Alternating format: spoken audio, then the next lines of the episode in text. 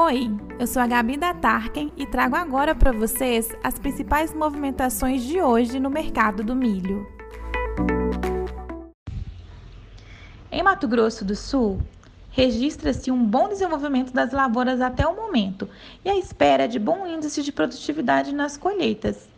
Hoje, a expectativa é de colher entre 100 e 110 sacas por hectare, com as áreas precisando ainda mais de duas chuvas nos próximos dias.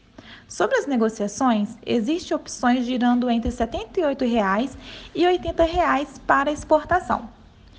Mesmo assim, os produtores estão optando por segurar as vendas, após terem problemas na temporada passada com muitos contratos fechados e frustrações de produção.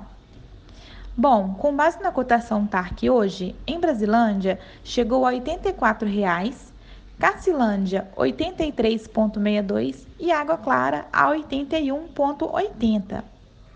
Pessoal, por hoje é só. Continue com a gente para acompanhar as movimentações do mercado de milho na sua região.